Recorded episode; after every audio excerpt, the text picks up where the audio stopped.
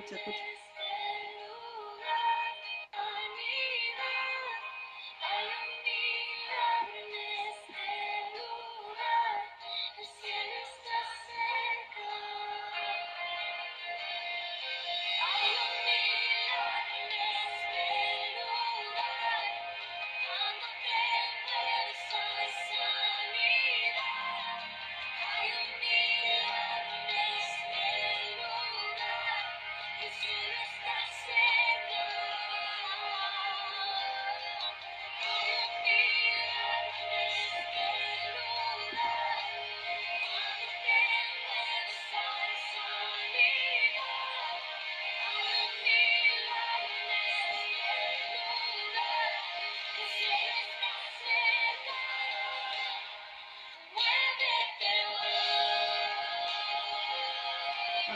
Se está moviendo, Él se está moviendo.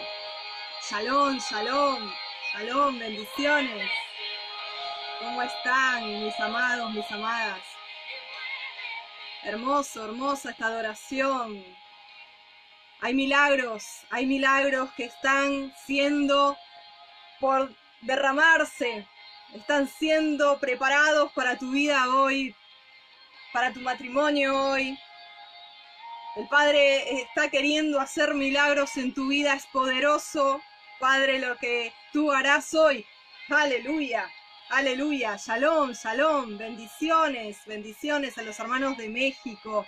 Dime desde allí, desde donde estás viendo. A ver, desde México, sí. Desde Celaya, México, aleluya. Bendiciones, bendiciones, bendiciones. Qué bueno, qué bueno que estamos juntos Bienvenidos a aquellos hermanos, hermanas que nos ven por primera vez. Me presento, soy Juliana Doldán de Misión Operando Cambios desde Buenos Aires, Argentina. Y estamos en un tiempo en familia donde reflexionamos desde Sión, desde el corazón del Padre, desde el lugar de su morada, de su presencia, de su habitación. Te animo a que estés compartiendo, como siempre te digo, que compartas este mensaje. Va a ser un mensaje tremendo de resurrección de matrimonios, de restauración y sanidad del odre en el matrimonio. Así que te animo a que estés compartiendo. Amén. La, ahí la, eh, el hermano me pregunta cómo se llama la jalel. La jalel que estábamos escuchando es eh, Muévete hoy. ¿Eh? Ah, perdón, hay un mover aquí, hay un mover aquí se llama, hay un mover aquí.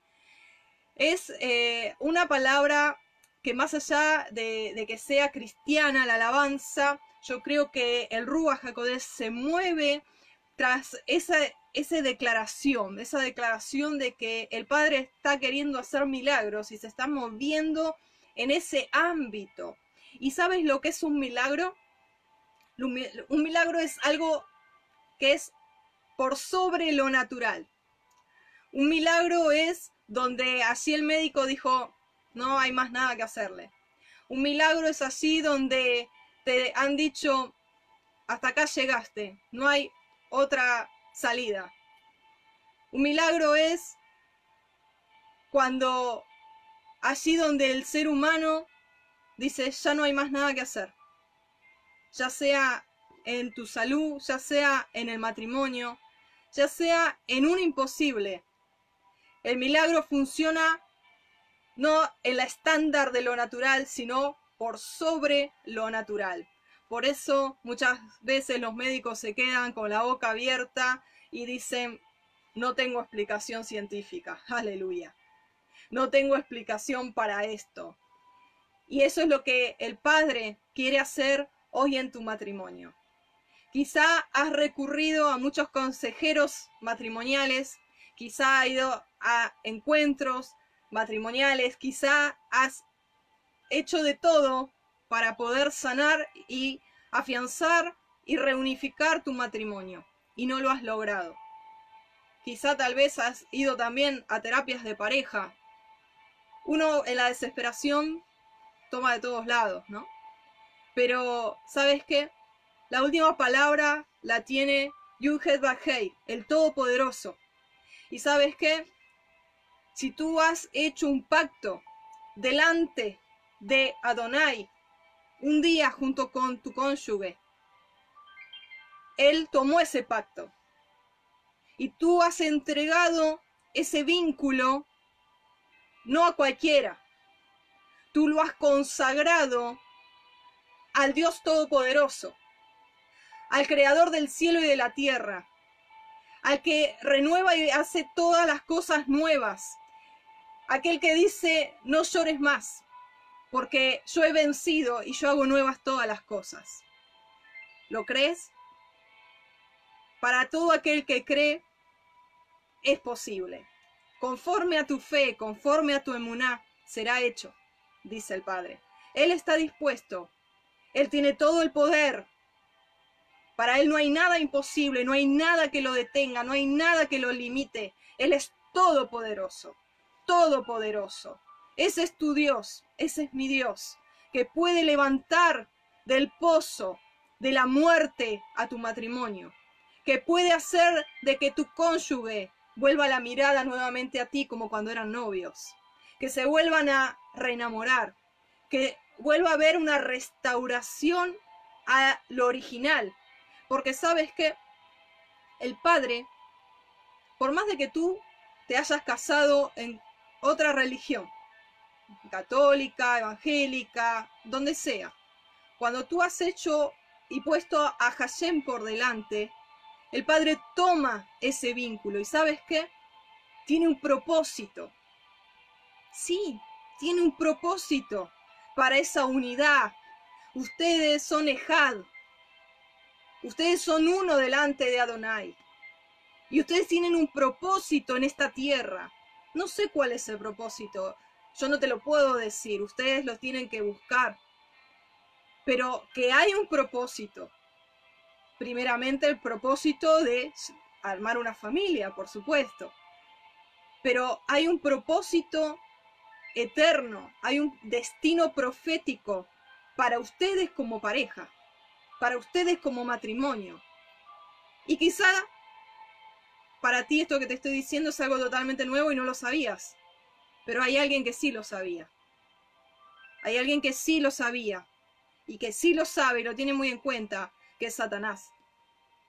Por eso él viene a robar, a matar y a destruir tu matrimonio.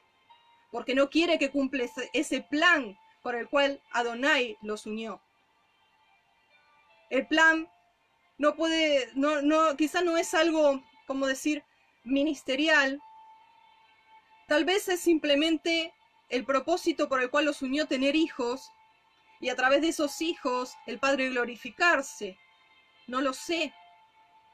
Pero lo que sí sé es que Satanás lo que quiere es destruir tu matrimonio, tu familia. Entonces, lo que él va a hacer es buscar brechas. Buscar brechas en el muro de contención de tu matrimonio para que como una zorra se filtre por él. Y a través de esas brechas empezar la separación. La palabra separación es muerte. Él quiere destruir y matar. Ese es el propósito de él. Pero ¿sabes qué? Nosotros hoy vamos a obtener a través de este mensaje herramientas para que tú no le des más lugar. Y con tu actitud y con estas herramientas que yo te voy a dar con la ayuda de Adonai, vas a poder cerrar esas puertas. Y si tú estás por casarte, si tú estás en una situación que todavía no estás casada, casado, te va a abrir los ojos para no seleccionar mal, para no abrir puerta al enemigo en una mala elección. Y el Padre hoy quiere hacer un milagro en aquellos matrimonios que ya dicen, ya no hay más nada que hacer. Que ya se comprobó quizá el adulterio, la infidelidad, quizá hay infidelidad de muchos años recurrente con una o varias personas. Quizá hay mucho dolor. Yo he entendido, el Padre una vez me ha hablado, que el matrimonio es una entidad espiritual. El matrimonio no es simplemente decir sí y amén delante de un altar, no es repetir lo que el siervo de Dios nos dice, sino que ahí se establece una entidad espiritual, una institución. Es una institución. Por eso cuando yo entro en estado, cambio de estado, de ser soltera, soltero, a ser casada, casado, cambia mi estado.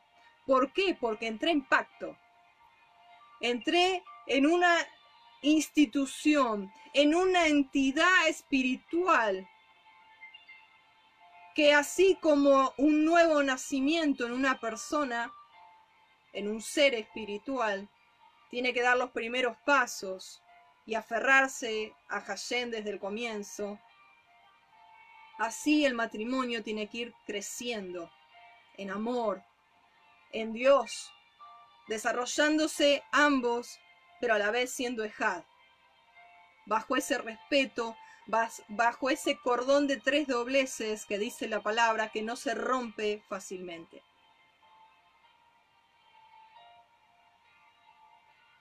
Yo te puedo decir que no es fácil quizá. Quizá lo que tú estás pasando no es nada fácil. No te vengo a vender nada eh, de color de rosa, sé de que hay situaciones muy complicadas, pero también sé que tenemos un Dios todopoderoso, que Él puede levantar de las cenizas a tu matrimonio, que Él puede cambiar los corazones. Quizás tienes un, un cónyuge, no voy a decir esposa o esposo, no quiero, hoy voy a ser objetiva, hoy voy a ser objetiva porque es importante que veamos a las personas como lo que son, como una entidad espiritual y como corazones. El hecho de formar una entidad espiritual llamada matrimonio y formar un ejad requiere no solamente el tema de un enamoramiento, que es lo que todos comenzamos, ¿no? Cuando somos novios eh, el primer flasheo ahí de, enamorarnos. Luego viene el periodo de, de que ese enamoramiento va declinando y se va afianzando el amor, el respeto. Luego viene la etapa más madura del compañerismo, del entenderse. Pero no siempre pasa eso. No siempre este desarrollo es así sano casi nunca, diría yo. Entonces se producen muchas circunstancias por las cuales el enemigo encuentra brecha. Y una de las brechas es el corazón herido. Cuando tú te casas con una persona, tú no te casas simplemente con el presente de esa persona, sino que tú te unes a todo su pasado, a su familia, a su bagaje espiritual, por donde ha pasado y transcurrido su vida espiritual, las prácticas que ha hecho, eh, con las personas que ha tenido sexo anteriormente, eh, todo el bagaje espiritual que si la persona no ha sido liberada, se te transferirá en la relación íntima.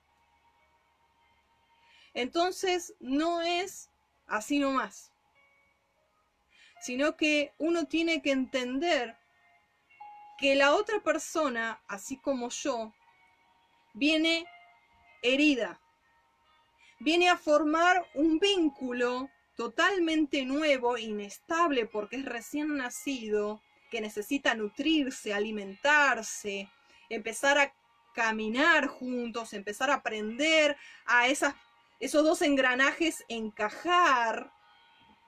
Entonces uno trae toda una cultura de enseñanza, el otro trae toda otra cultura de enseñanza, y ahí empiezan los roces. Y ahí empieza el engranaje a querer encajar y no encaja muchas veces. Entonces,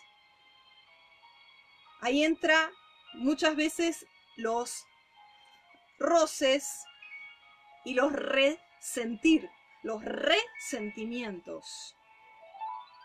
Aparece la falta de perdón, aparece el decir, bueno, yo hago la mía, eh, es como que hay una separación emocional, hay indiferencia, empieza a venir apatía, enfriamiento, egoísmo en la relación, cada uno piensa en sí mismo, en el bienestar de sí mismo en vez de pensar en el bien más preciado de la otra persona.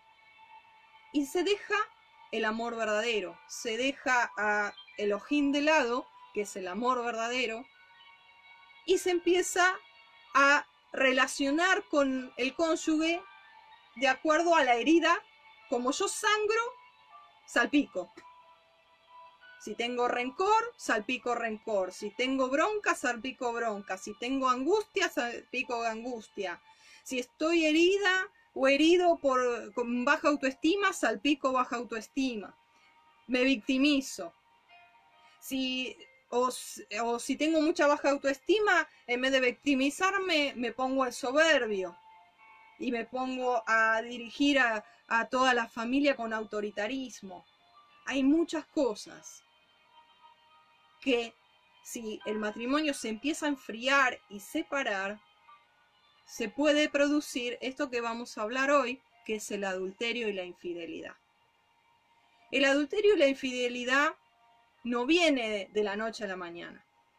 No es como se dice por ahí, cayó en pecado. Oh, iba caminando por ahí, ¡pum! cayó. No, no es así. Dice la palabra en Santiago que de acuerdo a que Dios dice no tienta a nadie, sino que nosotros por nuestra propia concupiscencia caemos, entre comillas, caemos porque ya teníamos premeditado por nuestra concupiscencia, que es la concupiscencia, la tendencia al pecar. ¿eh? Entonces, se cae en adulterio, pero no fue de repente, sino que ya hay trabajo del enemigo y del viejo hombre, o la vieja mujer, del viejo yo, quiero decir, de la carne, que nos lleva a consumar el pecado de adulterio o de infidelidad. Pero el adulterio no es solamente tener relaciones íntimas con otra persona fuera del matrimonio, sino que la palabra, lo que es la palabra adulterar, yo puedo usarla para otras cosas. Por ejemplo, si, yo tengo eh, una botella de agua mineral y tomo agua de, de la zanja de ahí de la calle y le pongo dos, tres gotitas con un gotero, esa agua ya se adulteró. Ya es agua adulterada. Significa que se hizo una mezcla que dejó de ser pura esa agua y se hizo impura, se corrompió, se contaminó. Eso es adulterar. Eso es cambiar el original, el ADN. Eso es adulterar. Ahora, el adulterio o infidelidad comienza a surgir, como te decía, muy de a poco. No es que uno, ¡pum!, ya está, cayó en adulterio y, y se consumó el pecado. Sino que es de a poco. Por ejemplo, quiero dar un ejemplo. Muy... Eh, que quizás hace 5 años atrás, 7, 10 años atrás, no existía tanto como ahora. Que a través del tucu tucu celular, WhatsApp, Facebook, Messenger, etcétera, etcétera, etcétera, etcétera, redes sociales, se puede estar cometiendo una infidelidad virtual, y de hecho se comete muchas veces, adulterio virtual a través de esos medios. Y esto te digo que antes no existía porque no existía tanta tecnología. Si existía en otra forma. Pero yo hoy te quiero hablar, tú sabes, aquellos que no me conocen me van a conocer. Soy muy sencilla, soy muy directa. Yo te voy a hablar como hermana. ¿Sí? Acá estamos en familia, ¿ok? Te voy a hablar sinceramente y abiertamente. Porque quiero que tú lo entiendas y quiero que el Padre te redarguya y quiero que el Padre sane tu matrimonio y que haga un milagro si es necesario resucitar el matrimonio. Amén. Hay una cosa.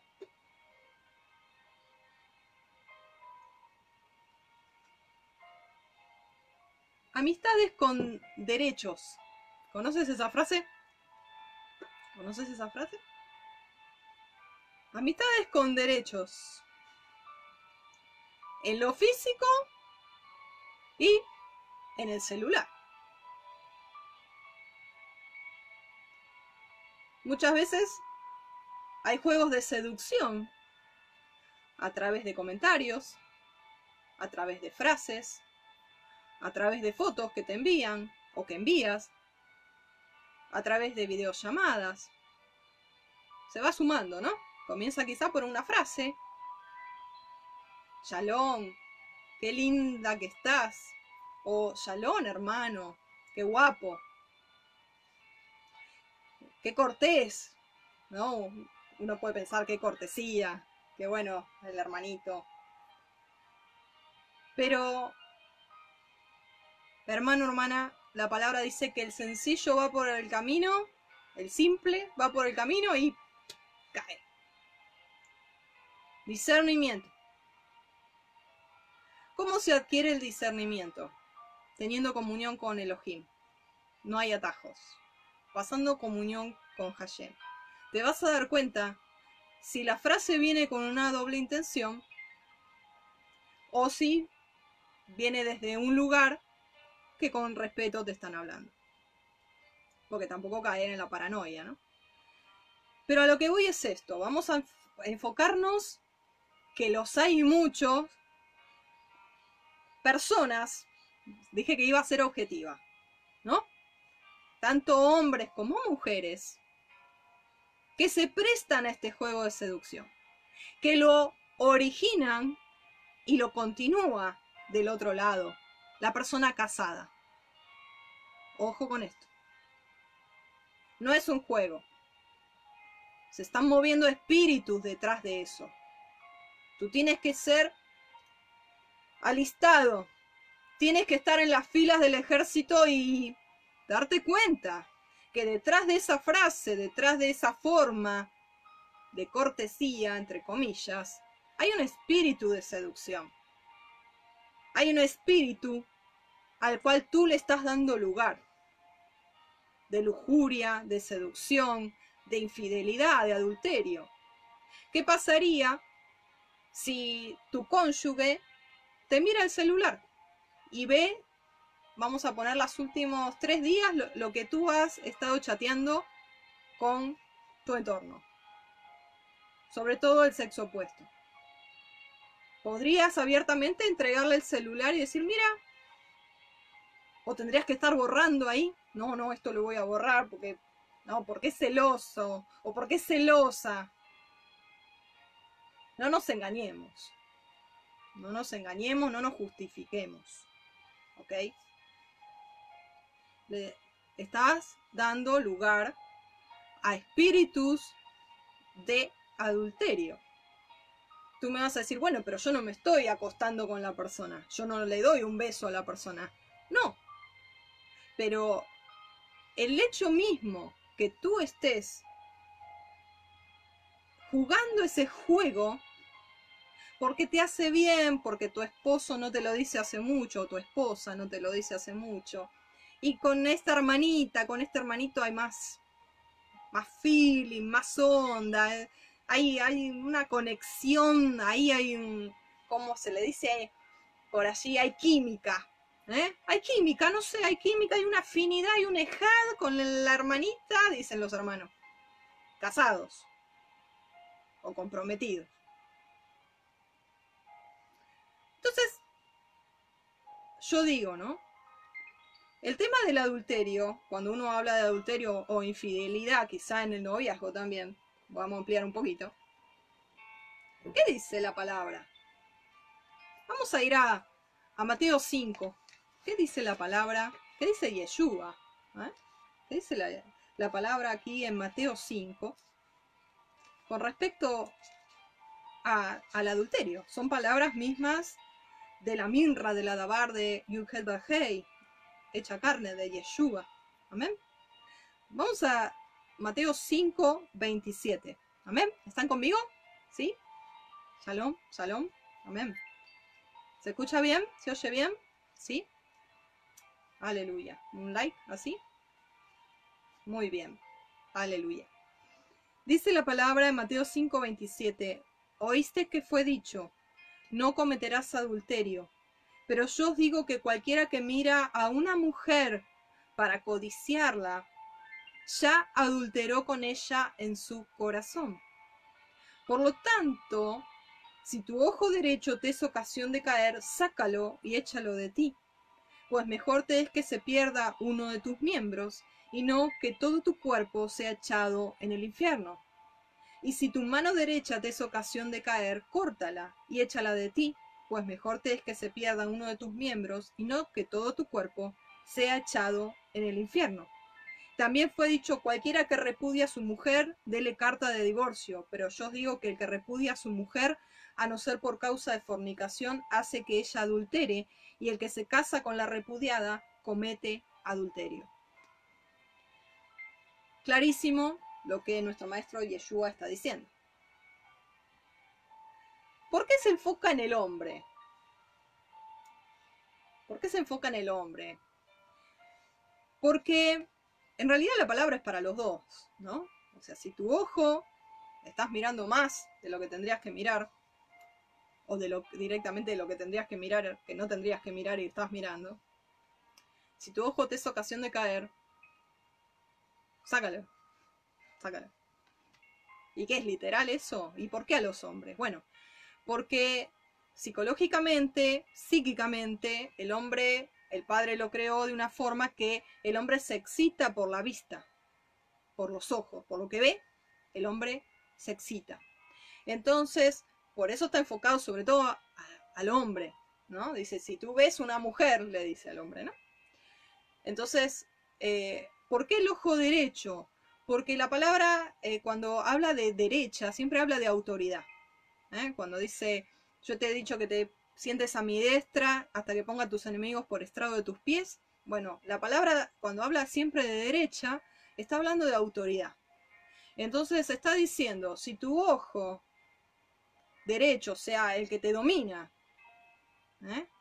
te, te está torciendo hacia el adulterio, entonces mejor quítalo. Eh, no estamos hablando literalmente, ¿no? O sea, toma cartas en el asunto, acciona con respecto a eso, no lo tomes a la ligera.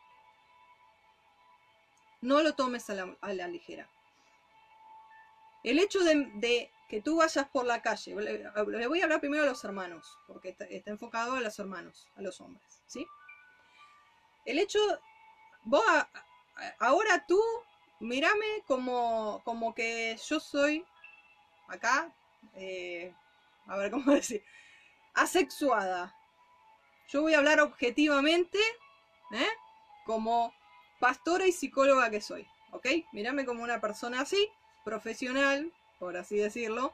O te lo digo así como para que veas que quiero ser objetiva, ¿ok? Como cuando tú vas a un médico que no ves si es hombre o mujer. Bueno, quiero que lo veas de esa manera como yo te lo voy a hablar, ¿ok? Amén. Con todo mi amor, ¿sí? Entonces, lo que yo te quiero decir, que no minimices lo que cuando miras en Facebook Tú estás mirando el muro y de golpe salta un video subido de tono con mujeres desnudas o suelta de ropa, ligera de ropa. No te quedes mirando, porque le estás dando lugar al enemigo. Y ahora te voy a contar lo que va a producir eso, porque no solamente te infecta tu vida espiritual. Ahora te voy a decir cómo es el efecto dominó terrible que hace el simple hecho de que tú te prendas al celular a ver videos, cuanto más pornografía, y cuanto más si vas por la calle y giras la cabeza para ver a una mujer, siendo comprometido, casado. Porque todos nuestros actos, más allá de tener nosotros consecuencia por nuestros pecados, recaen literalmente, porque estamos siendo uno con nuestro cónyuge, estamos afectando nuestras decisiones y nuestros pecados a nuestro cónyuge y a nuestros hijos, porque ellos van a heredar esas iniquidades. Entonces, si tú estás siendo con tu ojo cometiendo adulterio, estás abriendo puerta en tu matrimonio para que tu cónyuge también lo cometa para que tus hijos también, o las esposas o esposos de tus hijos, les sean infieles. Mira hasta dónde puede llegar esta bola de nieve. Por el simple hecho que el enemigo te lo, te lo pinta como no es tan grave. No es tan grave. Soy hombre, ¿qué voy a hacer? Miro, veo. A ver, una cosa, por ejemplo, uno está en una playa obviamente hay mujeres que cada vez están más desnudas. Entonces, ¿qué voy a estar? ¿Con una venda en los ojos? No, no podés estar con una venda en los ojos. Pero, dice ahí por ahí una frase que dice, tú puedes, dice, hacer como que el, pájaro venga a tu cabeza, pero no le hagas nido. ¿Qué quiere decir esto? Que si tú ves que giraste la cabeza y justo viste algo que no tenías que mirar, no te quedas mirando, sino que giras la cabeza. ¿Se entiende? Pues estamos en el mundo, no podemos vivir con una venda en los ojos. Eso es entendible. Acá lo que estamos hablando es del ojo lujurioso, del ojo lascivo, del ojo infiel, del ojo que no está respetando el pacto del ojo que no está respetando a tu amada o a tu amado. De eso estamos hablando. De lo que se mueve detrás de, como dice Yeshua, el adulterio por medio de la vista. Porque todo comienza ahí. Y vamos a volver a hablar al, tema, por, buscando este tema, eh, mirando así imágenes para, para presentar este tema, hay una imagen que hay una pareja abrazada y cada uno está con el celular abrazado y con el celular, ¿no? El hombro de, la esposa o el esposo acá y el celular. O en la cama girados con el celular, hablando con otra persona del sexo opuesto. Amigos con derechos. Y no, pero con él o con ella puedo hablar cosas de la Torá. Cuidado, cuidado. El enemigo es astuto, es una serpiente. Cuidado, cuidado. Tú estás en pacto. Quizá en tu matrimonio tú me puedes decir ya no hay más nada, ya ese fuego quedaron cenizas, ya no hay ejad, hay yugo es igual, ni me mira, ni quiere saber nada. ¿Sabes qué tienes que hacer? Orar, invertir y decir, ¿qué es lo que estoy haciendo yo para afianzar y ayudar a este matrimonio, a esta entidad espiritual que se nutra? que se alimente de amor, que se alimente de la palabra, del perdón, del elogio, de la atención. ¿Qué es lo que estoy haciendo yo aportando a este vínculo? ¿Qué es lo que estoy sembrando para luego cosechar? ¿O qué vine sembrando que estoy cosechando esto? Todas esas son cosas, porque es fácil mirar la viga, ¿no? Eh, la paja del ojo ajeno y no mirar la viga que uno tiene. Es fácil. Pero yo, yo tengo que tratar con mi corazón. La palabra dice, sobre todo cosa guardada, guarda tu corazón, porque de él mana la vida. Guarda tu comunión con Adonai. ¿Cómo yo puedo tener comunión y decir que amo a Elohim, que no lo veo, sino amo a mi hermano a mi cónyuge, al más próximo, al que es Ejal conmigo, que está en pacto, que somos uno, si no lo amo, que lo estoy viendo. No te engañes. No nos engañemos. No estás amando. Y perdona que soy directa. Te lo dije que te lo voy a decir con amor. No es chiste. No es chiste los juegos de seducción por Messenger, por WhatsApp, Puede haber diálogo. Particularmente yo tengo diálogo con hombres y mujeres todo el tiempo. Y no por eso estoy siendo infiel a mi esposo. ¿Por qué? Porque en cuanto particularmente yo veo que alguien se sale del lugar, lo bloqueo directamente. Lo bloqueo. ¿Por qué? Porque no le pienso dar lugar al diablo. Así de sencillo. Así de sencillo. No lo pienso dos veces, lo bloqueo. Y pero voy a quedar como, no me interesa como quede. No me interesa como quede. Yo voy a honrar a Hashem, al pacto y a mi esposo. Yo quiero hablarle ahora a las hermanas. Quiero hablarle a las hermanas. Vamos a, hablar a las, a las mujeres. ¿Por qué? Porque los hombres tienen que mirar afuera. ¿Por qué los hombres miran afuera? Ahí los hermanos me aplauden. Aleluya. Voy a hacer un parate, quiero saludar. Shalom, shalom, bienvenidos, bienvenidas, bendiciones. Qué bueno que se están agregando. Te animo y agradezco a todos los que están compartiendo este mensaje. Aleluya, aleluya. Quiero eh, comentar, hacer un parate un segundo, eh, porque bueno, eh, el padre me, ha dado para hablar directamente. Quiero dar unos anuncios, ¿sí?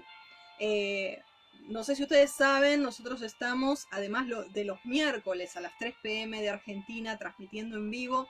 Los sábados a las 5 pm comenzamos a levantar un altar de adoración en la sencillez de las casas. Eh, así que estamos allí, te invitamos a que tú puedas también junto con nuestra familia estar levantando un altar de adoración espontánea, profética a Adonai. ¿eh? Los sábados a las 5 pm de Argentina estamos haciendo el altar de adoración Betel. También te quería comentar de que eh, estamos siguiendo las clases del grupo de hebreo bíblico. el cupo ya estaba cubierto eh, ya va por más o menos un, mes, que un poco más. Eh, pronto vamos a abrir una nueva cursada, ¿eh? así que estén atentos, mis amados, mis amadas, para los anuncios, así no, no se quedan afuera. Lamentablemente eran 160 alumnos y ya no se podía agregar muchos más. También queremos comentar de que hemos abierto eh, y ya comenzando el próximo lunes el grupo de discipulado de Misión Operando Cambios llamado Retoños de Olivo. Tú ahí puedes buscar en, el muro de Misión Operando Cambios y en mi muro personal, Juliana Doldán, para que si quieres ser discipulada a través de la visión de nuestro ministerio, puedas estar participando. Estaremos dando eh, comienzo, eh, si el Padre lo permite, el lunes 6 a las 7 pm de Argentina. Lunes próximo a las 7 pm de Argentina. Vamos a estar en ese grupo, ya hay más o menos 150 eh, hermanos que, que están queriendo aprender más de la palabra desde la perspectiva hebrea.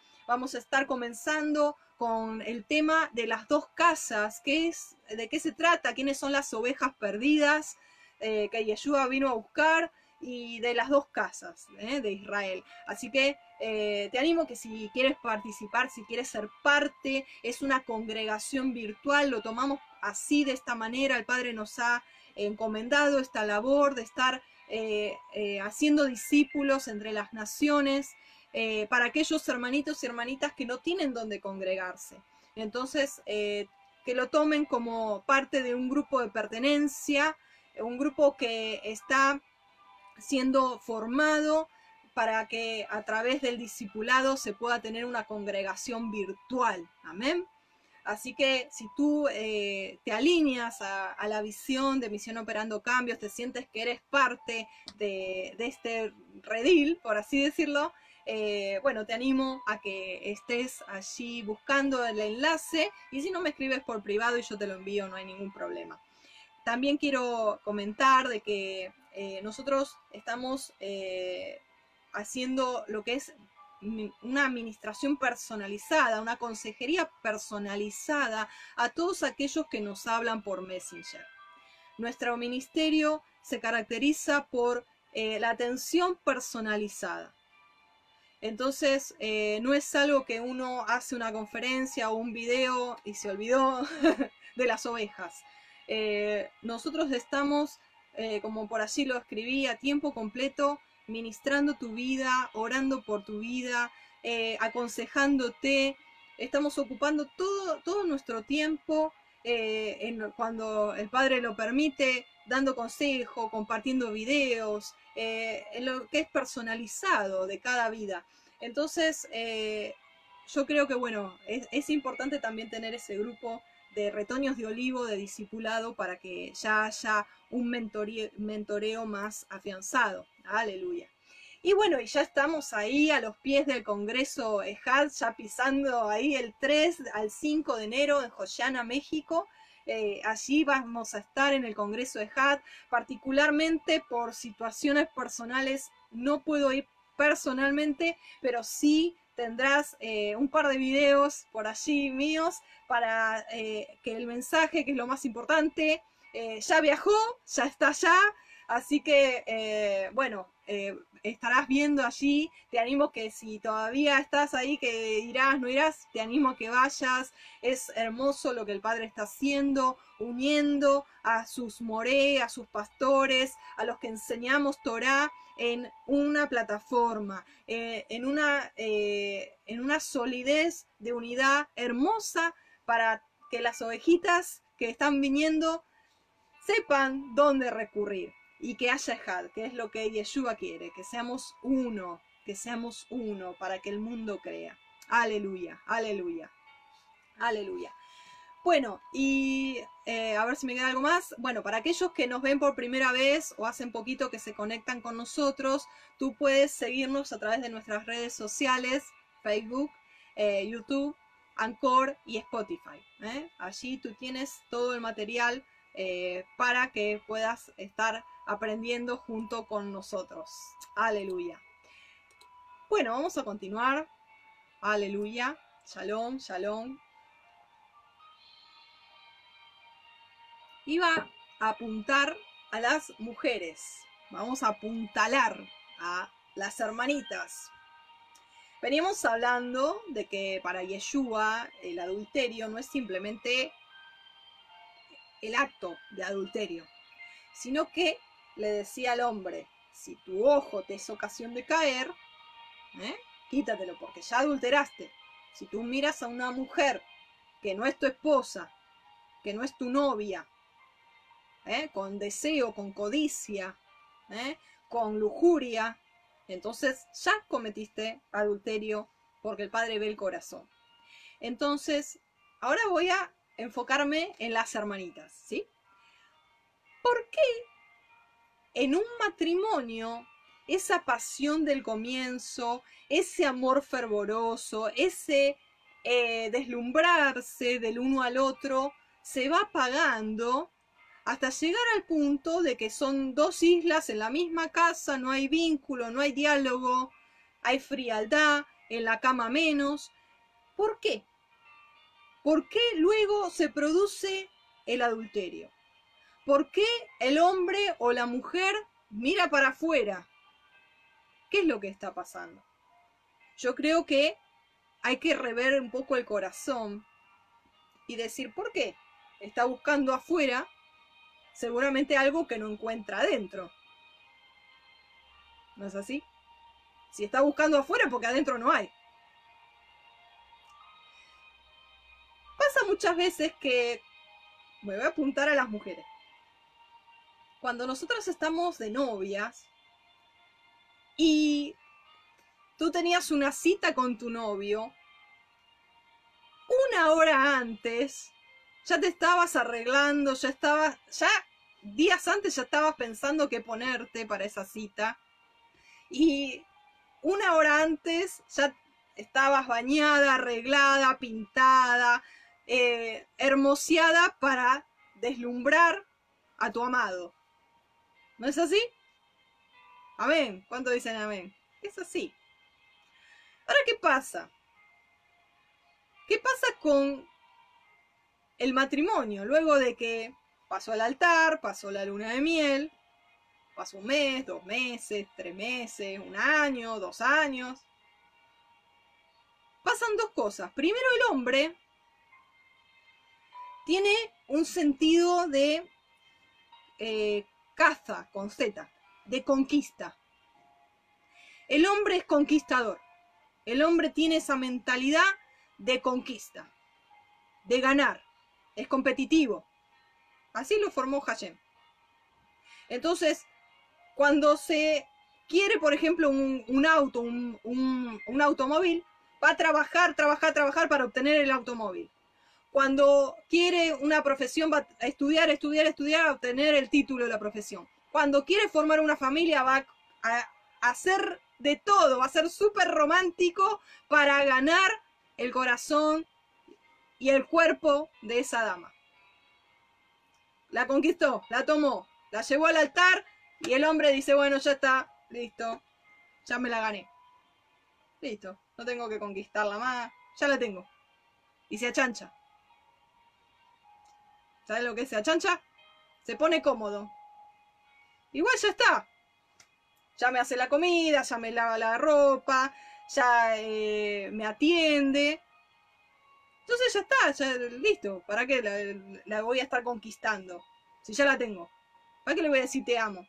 Si ya sabe que la amo. Entonces se produce ahí un desfasaje porque la mujer necesita, así como el hombre necesita la parte sexual para afianzar que la mujer lo ama, escuchaste bien, el hombre se afianza en su autoestima y en que tú le amas porque tú le dices sí en la cama, en la intimidad. La mujer necesita palabras, necesita atenciones, necesita una flor, necesita una cartita, necesita un mensajito de texto por WhatsApp, necesita un te amo, un corazoncito, simplemente. Necesita ver que tú la validas, que tú la sigues queriendo conquistar. Porque si no, la mujer también se achancha, también se deja y se pone pasiva. Y lo que se produce es un descuido en su persona. Y cuando se arregla simplemente para salir por ahí al acto de los chicos, de la escuela, o cuando tiene que ir al shopping de compras, o algún cumpleaños, una fiesta familiar o de amigos, ahí se pone punta en blanco, hermosa, como cuando la conociste. Pero después descuidada en el hogar. Con ropa andrajosa, sucia, toda manchada de lavandina, de, detergente, de otras cosas. ¿no? Ni, a veces ni se pinta, ni se peina. Y bueno, ya me conoce, ya, ya vivimos juntos igual. Y ahí se pierde el feeling, el sex appeal, el, la química. Ahí se va perdiendo. Ahí se va perdiendo. ¿Por qué? Porque si yo como mujer, ahí te estoy dando tips, ¿sí? Te estoy dando estas herramientas que yo te decía que te iba a dar. Si yo como mujer ahora sé de que mi marido, que mi novio, considera, de acuerdo a cómo yo me arreglo para él, que yo lo estoy respetando, que yo lo estoy queriendo conquistar, que yo lo valoro y que yo me brindo a él sexualmente en la pareja casada, hablo a los matrimonios ahora, entonces, a la vez el hombre se va a sentir seducido por su esposa, se va a sentir de que la esposa se arregla para él, y entonces no va a necesitar buscar nada afuera, porque lo va a tener todo adentro.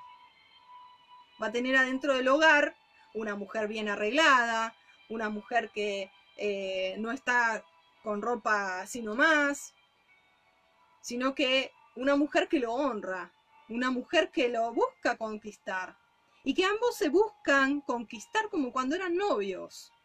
Eso nunca se tiene que apagar.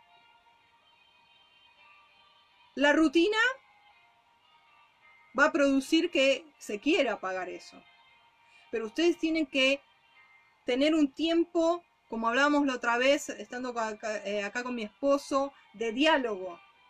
Un tiempo todos los días de sentarse, tomar un café, tener su propio rincón a solas, conversando y no simplemente informando lo que pasó en el día o comentando los problemas, sino dialogando desde el corazón, de decir, ¿sabes qué? Me pasó esto con mi amiga o con mi papá, con mi mamá o con mis hijos, la esposa hablándole a él, ¿no? Y él sabes que tuve un día difícil y me sentí así por esto. Hablar de sentimientos, hablar desde el corazón, sincerarse, ser amigos, ser compañeros y orar uno por el otro. Él es tu prójimo, ella es tu prójimo. Tienes que amarle y atenderle. Entonces, por una punta está el tema de que el hombre se excita por la vista de los ojos. Por eso Yeshua dijo, si tu ojo ¿eh? mira a otra mujer, le decía al hombre, ¿no? Porque el maestro sabe que el hombre tiene esa psiquis. Entonces, si la mujer ahora sabe, se va a cuidar más. Se va a poner más linda cuando el hombre llega del trabajo. Hola, mi amor. Mira lo que te preparé o ¿no? Ahí, la atención, la dulzura, el respeto, ¿sí? Estos tips que yo te, estoy dando, luego vamos a ir a, un punto de por qué a veces no se produce. Pero quiero eh, ir a, otra punta, porque hay dos clases de mujeres. Una de esta que te dije, descuidada, que bueno, ya está, es mi esposo, hace 20 años que estamos juntos, que me voy a estar arreglando como cuando éramos novios. Y sí, y sí, porque el hombre siempre va a buscar conquistar, siempre se va a excitar por la vista. Entonces no puedes descuidarte, porque estás invirtiendo para ese vínculo, para esa entidad espiritual que es el matrimonio, que tiene que ir creciendo como cordón de tres dobleces y engranar junto con Adonai. Ahora, otro extremo. Ya te dije el de la mujer que, que no se cuida, no se arregla, es ama de casa, es madre, ya está, se olvidó que era esposa, que era amante, ya entró en el rol de madre, entró en el rol de ama de casa y listo, se fue la novia, se fue el amante, se fue, desapareció. Entonces, ¿qué hace el hombre? Se va afuera a buscar. Se va afuera a buscar. Porque tiene necesidad fisiológica el hombre. ¿O no? Otra punta de mujeres. Hay otra clase de mujeres que están casadas, pero que se super arreglan, se van al otro extremo. Voy a ir a la otra punta. Se super arreglan. Se maquillan, se ponen billutería por todos lados, ¿no? Se visten hasta de manera seductora, indecorosamente. ¿Eh? Ustedes me entienden lo que yo digo, ¿no? ¿Sí? Bueno. Y salen a hacer las compras o se van al trabajo de esa manera. ¿No? A ver, con esto no quiero decir de que no te arregles para ir a trabajar. No te quiero decir de que no te arregles para ir a la calle, ¿no? Pero estamos hablando de esas mujeres que van desfilando por la calle. ¿Has visto? ¿Has visto esas mujeres que tú vas ahí del brazo de tu esposo y de golpe viene eh, una Miss Universo. Que tú sabes que hace culto al cuerpo, ¿no? Y, y bueno, etcétera, etcétera. Operaciones, ¿no? Y todo eso. Entonces, quizás esa mujer que está viniendo de frente es casada. Entonces, yo no estoy hablando de que no te arregles.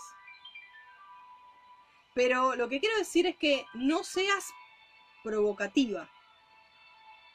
No seas provocativa porque al ser provocativa y salir, estás generando que hombres casados que están en la calle te miren. ¿Me seguís? ¿Me sigues lo que quiero llegar?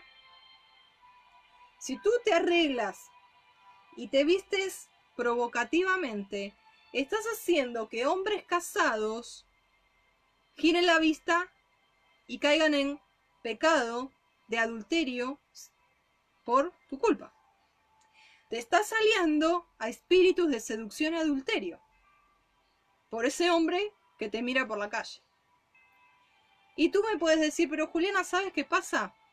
Mi esposo hace ni recuerdo ya la última vez que me dijo te amo, qué bonita que estás, estás hermosa. Entonces yo qué hago?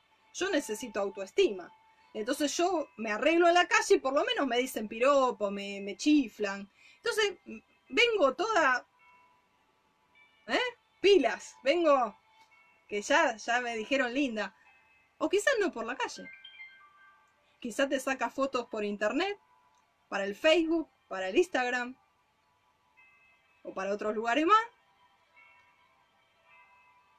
¿De qué manera? ¿De qué manera? ¿Con qué intención? ¿Con qué intención posteas las fotos? ¿Con qué intención? El Padre ve las intenciones del corazón. Y acá estamos hablando del corazón. Porque sobre toda cosa guardada, guarda tu corazón. Porque después no puedes decir, ah, bueno, pero mi esposo está mirando a otras mujeres por la calle. Tú le abriste también la puerta. Porque como te decía, tú le abres la puerta a ese espíritu, porque eso entra, infecta en el matrimonio y le infecta y se le transfiere a tu esposo.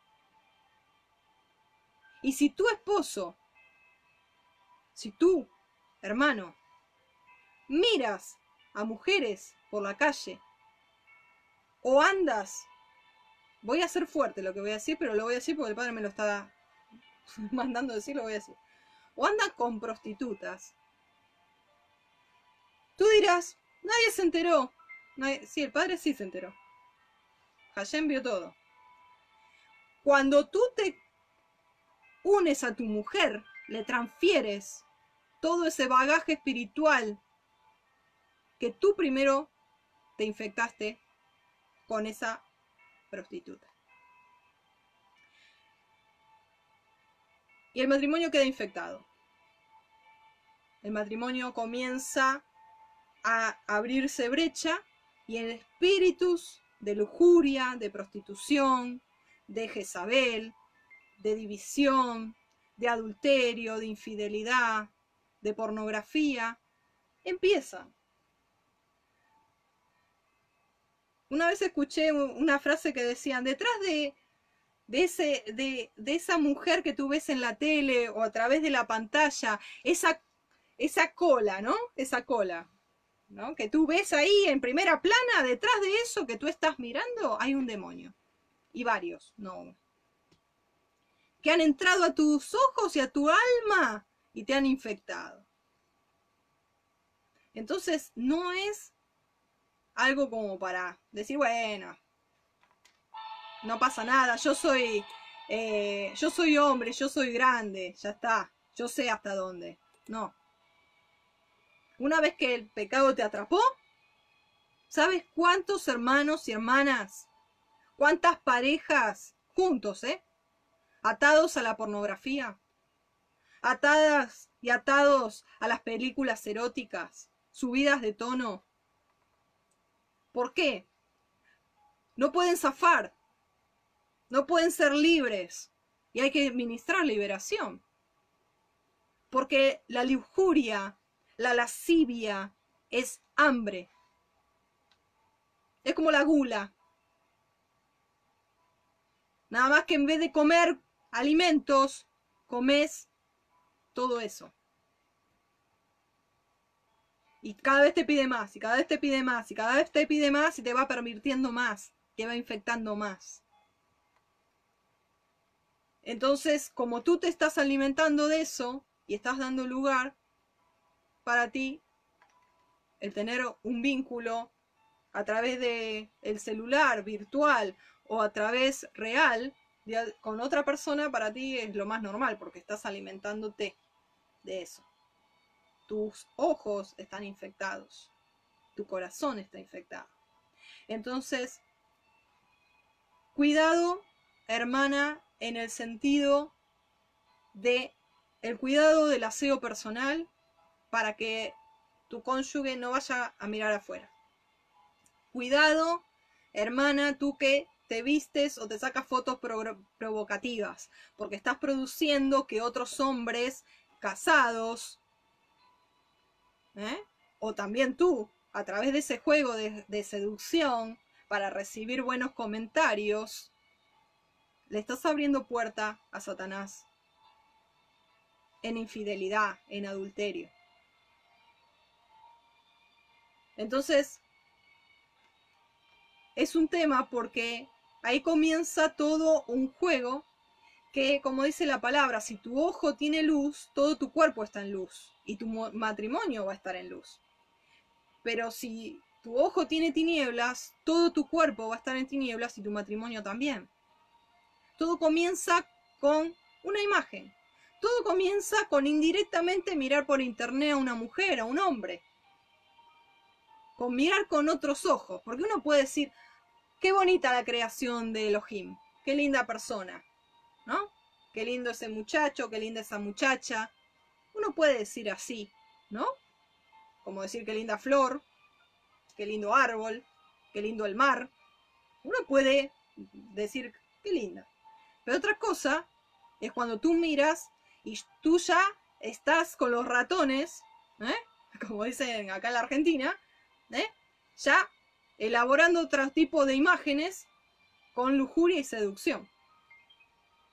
Entonces, es importante que no se le dé lugar porque esto va a recaer en espíritu de adulterio e infidelidad en tu hogar y recae como iniquidad heredada a tus hijos. Trae infección a toda la familia. No es algo tuyo que nadie se enteró.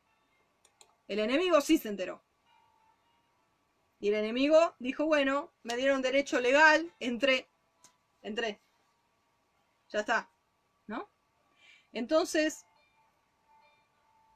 la palabra dice en Éxodo 19, no cometerás adulterio. Está dentro de la Torá de los diez mandamientos. No cometerás adulterio. Entonces, cuando hay adulterio, vamos a ir a, la cuestión en sí, cuando hay adulterio, propiamente dicho, que ya tú te enteraste de que tu cónyuge te fue infiel o tú fuiste infiel, desde el momento que se produce el adulterio, ya sea por vista virtual ¿eh? o eh, físico, el pacto se rompe. ¿Por qué? Porque hay muerte. Hay muerte. Hay muerte. Hay separación. Ya hay un tercero. Ya no son dos. Ya hay un tercero. Entonces, uno dice, ¿cómo podemos hacer para restaurar? Como yo te decía en el comienzo, el Padre quiere hacer un milagro de resurrección en tu pareja. Por eso él está haciéndote ver este, este video. Porque el Padre quiere restaurar y hacer nuevas todas las cosas en tu pareja, en tu matrimonio. Aleluya. Entonces, mira, hay hermanitas y hermanitos que están muy sufridos en esta área. Y hay poca administración, poca enseñanza, poco acompañamiento en esta área. Y el Padre lo que quiere hacer es, así como está restaurando en tu vida, que tú estás volviendo a las sendas antiguas, al original de tu fe, a los nombres restaurados, a la palabra restaurada, a restaurar la fiesta, a restaurar el Shabbat, a restaurar todo lo que se había perdido en tu vida y que estaba en error. También Él quiere restaurar tu vínculo matrimonial, porque es un pacto que hay en tu vida. Y Él quiere restaurar no solo su pacto contigo, sino el pacto que tú tienes con tu cónyuge. Y es tiempo de restauración, aleluya. Es tiempo de restauración. Y quizá tú estás en un yugo desigual. Quizá tú escuchaste la voz del pastor llamando para y te reconoces como ovejita de la casa de Israel. Y quizá tu cónyuge no, aún no, pero son uno. Tranquilo, tranquila. El Padre va a hacer la obra. El Padre va a hacer la obra. Tú, tranquilo, ora. Dice la palabra que las mujeres tienen que ganar al incrédulo con su conducta más que con su palabra. Entonces, acciona en amor, acciona en fidelidad, en prudencia, que, que tu marido vea que tú cambiaste. Que aquello que él quizá te estaba pidiendo hace mucho tiempo y tú le venías diciendo que no, ahora lo haces. Que te estás arreglando, que, mm, que le consideras más, que eh, lo respetas más, que estás más eh, tranquila, más callada, no tan la yonjará, no tan criticona, ¿eh? que el ambiente en tu hogar es distinto. Todo eso va a ser de que él revea todo y diga, esto es real, esto yo lo quiero, lo quiero en mi vida, esa paz que mi esposa tiene. Ahora no reacciona como antes, no me contesta como antes, no me falta respeto como antes. Yo quiero eso. Hay un orden en su vida. Hay paz, hay shalom. ¿Qué es lo que está pasando? Bueno, yo quiero. Y así dice la palabra que con tu accionar el hombre va a ser ganado. Y si la mujer es la que todavía no, no vino por las sendas antiguas, tú como varón, ámala. Como Yeshua ama a su iglesia, a su quejilá. Ámala. Trégale flores. Quizás no tienes quizá dinero. Bueno, te vas ahí, eh, por ahí en, eh, por allí en, alguna calle, por allí ves un ramo de flores, una florcita, aunque sea. una flor, ¿no? Un caramelito, un dulce. ¿eh? un te amo, actitudes de amor. Vas a ver como el corazón más duro, con amor, se ablanda, se enternece, porque nadie puede resistir el lenguaje del amor. Y más si es un amor ungido, un amor que viene desde el Ruach HaKodesh, un amor que viene desde la misma unción de la Torá. Amén. Entonces, es importante que nosotros entendamos que el adulterio no es que, uh, cayó en adulterio, de golpe se fue con otra o se fue con otro. No, esto viene por la concupiscencia, viene desde ¿eh? algo premeditado, hubo descuido en el vínculo, hubo descuido en la relación, ¿eh? hubo egoísmo, hubo separación, frialdad, distanciamiento, y eso produce de que el cónyuge vaya a buscar afuera lo que necesita y no se le está dando adentro. ¿Se entiende? Entonces, nosotros tenemos que llegar al punto de decir, Padre, yo valoro mi matrimonio como una entidad espiritual porque yo hice pacto contigo y con mi cónyuge de ser fiel, de no separarme. Yo tomo esta determinación de apostar por el matrimonio. De apostar por el matrimonio. De, de decir yo creo en un cambio. Yo creo que puede haber un cambio. Ahora, cada matrimonio es un mundo. Yo te doy, eh, a ver, la libertad de que tú me escribas, que con la ayuda de Adonai, poder aconsejarte, me brindo, ¿eh? si tú necesitas un consejo particular, me escribes al Messenger, no hay ningún problema. Estamos hablando de matrimonios no graves. ¿eh? Porque el Padre dice, a paz nos llamó Dios. A shalom. ¿Qué significa? Que cuando en el matrimonio hay violencia de género, que cuando en el matrimonio hay violencia verbal, violencia física, maltrato psicológico, maltrato físico, económico, cautiverio que no te deja desarrollar como persona, tanto él o ella, estoy hablando objetivamente.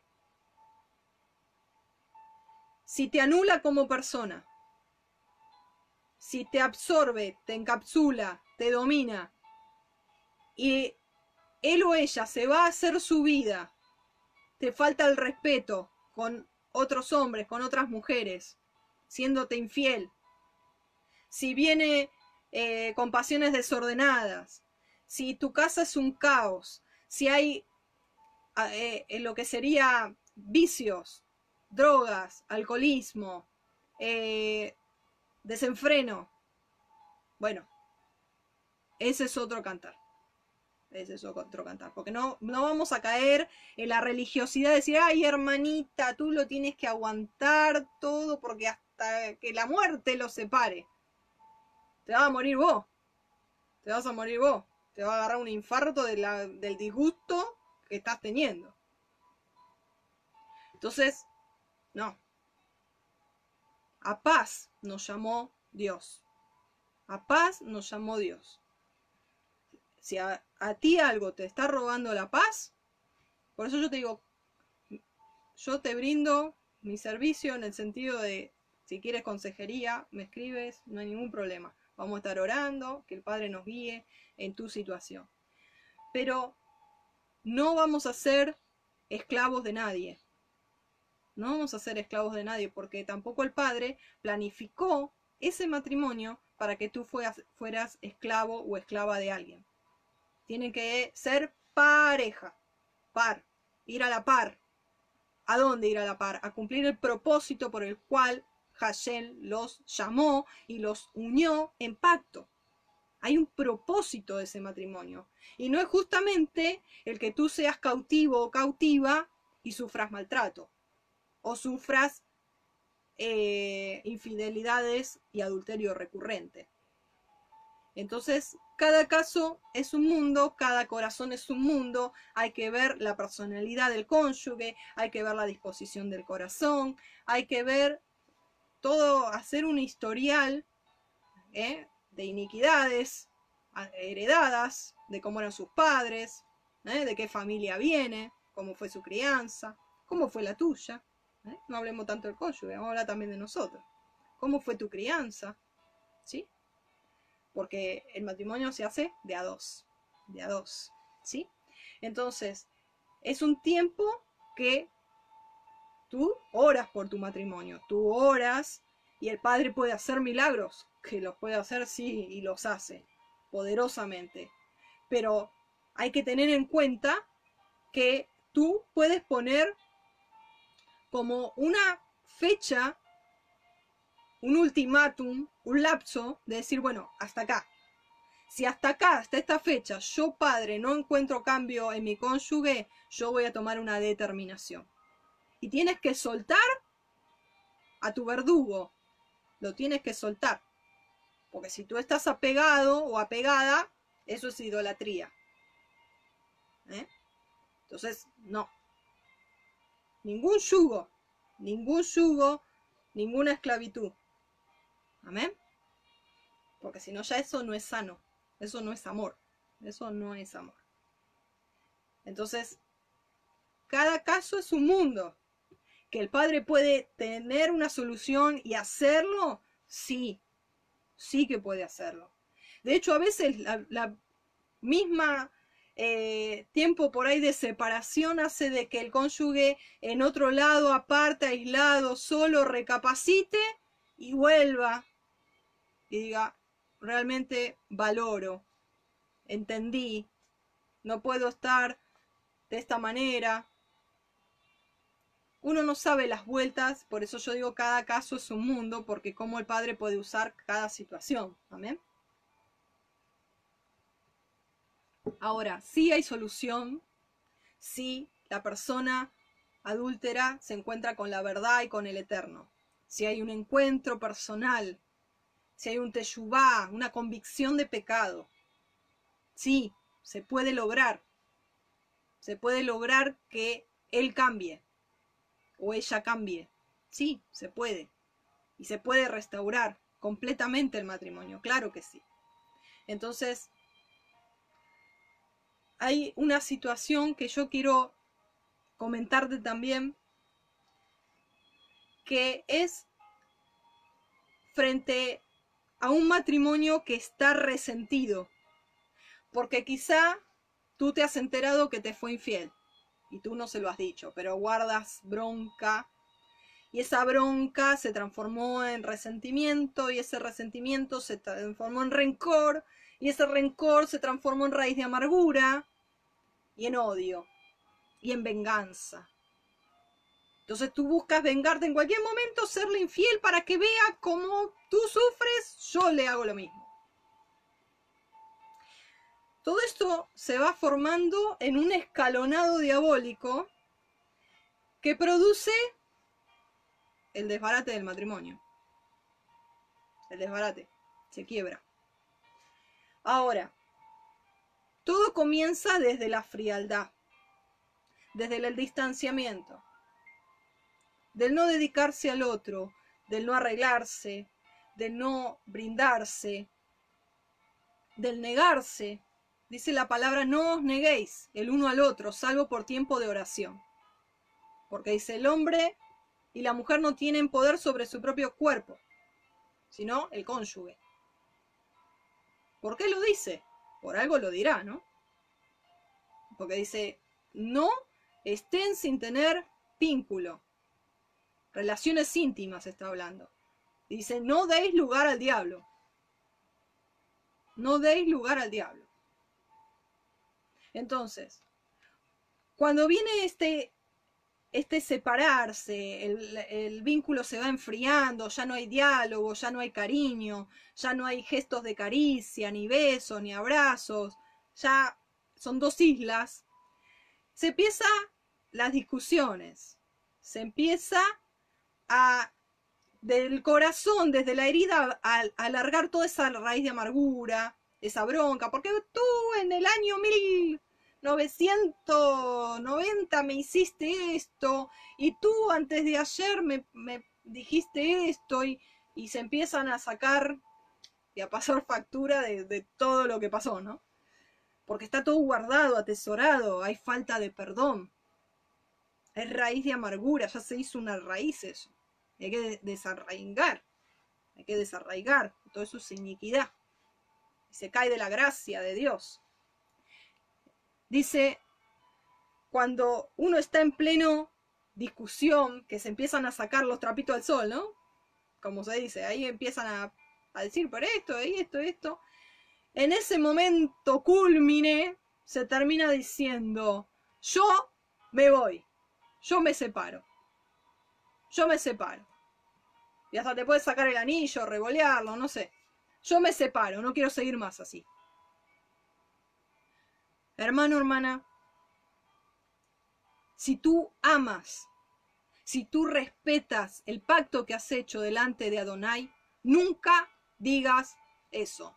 No declares nunca más que te quieres separar. No lo digas más. Porque eso le da lugar al diablo y él va a tener derecho legal para separarlos y eso va a destruir tu matrimonio por tu declaración. ¿Tú sabes que nuestra boca tiene poder? Dice la palabra que nuestras palabras tienen poder para vida o para muerte.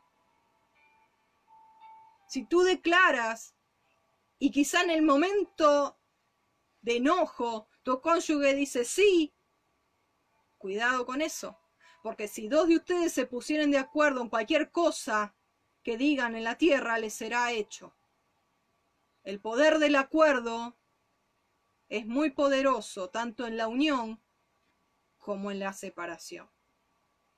Si tú, hermano, hermana, lo has dicho en un momento de enojo, de rabia, yo te aconsejo que ores y que digas, Padre, te pido perdón porque sé de que tu palabra dice de que la muerte nos tiene que separar, no algo así que yo por enojo lo declaré. Yo te pido, Padre, que me perdones y yo renuncio y echo fuera de mi matrimonio todo espíritu de separación, todo lo que declaré que le dio derecho legal al diablo para destruirnos, para dividirnos, para separarnos. Y si tienes la posibilidad de hablar con tu cónyuge y decirle lo mismo, oren juntos y deshagan esa declaración, ese acuerdo que en el momento de enojo se han puesto de acuerdo los dos. Y el enemigo empieza a trabajar. Entonces empiezan los roces, empiezan las peleas, empiezan los desacuerdos, empieza uno para un lado, otro para el otro. Cada uno hace su rumbo, cada uno hace su vida, cuando llegan no tienen relaciones íntimas y cada uno viven separados dentro de la misma casa. Entonces, nunca más digas eso. Cuidado lo que declara tu boca en los momentos de enojo. Cuidado. Lo que declaras sobre tu vida, lo que declaras sobre tu esposa, tu esposo, sobre tus hijos. Cuidado, por favor porque el enemigo anda como león rugiente buscando a quien devorar. ¿Y sabes de qué se toma él? De lo que tu boca declara. Porque él no conoce tus pensamientos. Pero tú lo alimentas y tú le das derecho legal para que entre como una zorra a esos vínculos y aún a tu propia vida. Entonces, si tú has declarado maldición, si tú has hablado mal y cosas malas sobre tu vida, sobre lo que sea, quien sea, tú desarraiga eso y dile, Padre, perdóname, y yo renuncio y echo fuera, y libero y desato, libero y desato y bendigo. Y declara lo contrario, declara lo contrario, anula eso que tú has declarado, anúlalo en los aires, anúlalo para cerrarle la puerta al enemigo, ¿entiendes? Entonces, el enemigo siempre, como te decía en un comienzo, va a buscar esas brechas, ¿no? Él, está atento, nos escucha y de ahí entra con dardos, ¿eh? nos va tirando dardos y sabe los puntos débiles. ¿Y a quién va a usar? A, a tu cónyuge. A tu cónyuge va a usar, porque sabe que es a lo que tú más amas y con el que tú estás en pacto. Entonces va a usar con su boca para lastimarte, para que tú contraataques y así comienza la separación, la destrucción. Ahora, una, una cosa ¿no? que, que pasa siempre cuando se da consejo matrimonial. Se sienta el matrimonio o la pareja, estamos frente a ellos. Bueno, ¿qué los trae por acá? Sino porque él, no porque ella, porque no, porque su mamá, no porque su papá, no porque el, el, hijo de ella que tuvo con el otra pareja, porque no, porque mi hijo no lo quiere. Siempre miran al otro, para afuera, nunca para adentro. Nunca vienen y dicen, no, sí, la verdad que necesitamos ayuda, yo quiero cambiar porque estoy obrando mal en mi matrimonio. Lo estoy llevando a, pique. No, nunca. Eso, nunca. Eh, salvo que el padre de convicción de pecado a través de su Ruach Hakodesh. Sí, no, no, siempre el otro, ¿no?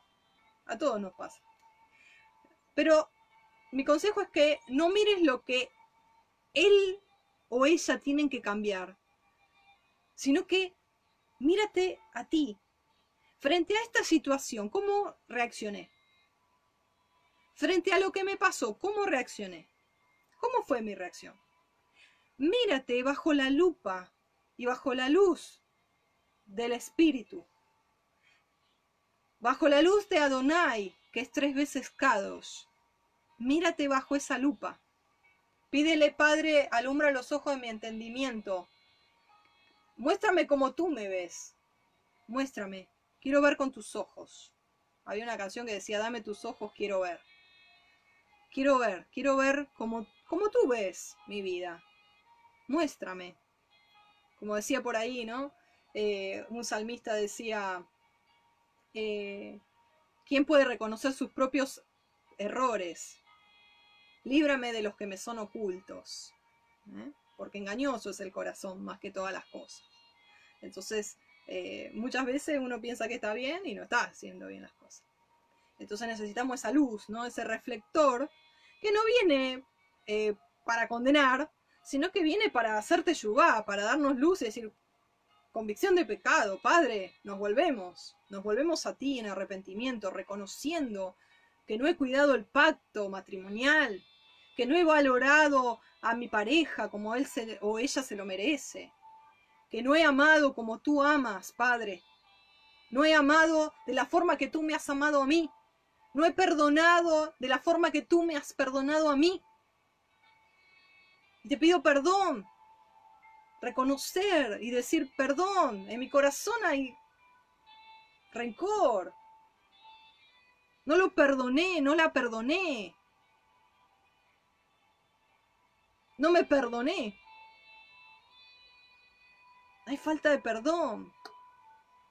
Perdona. Amado, amada, si quieres recuperar y sanar tu matrimonio, tienes que perdonar. Mira,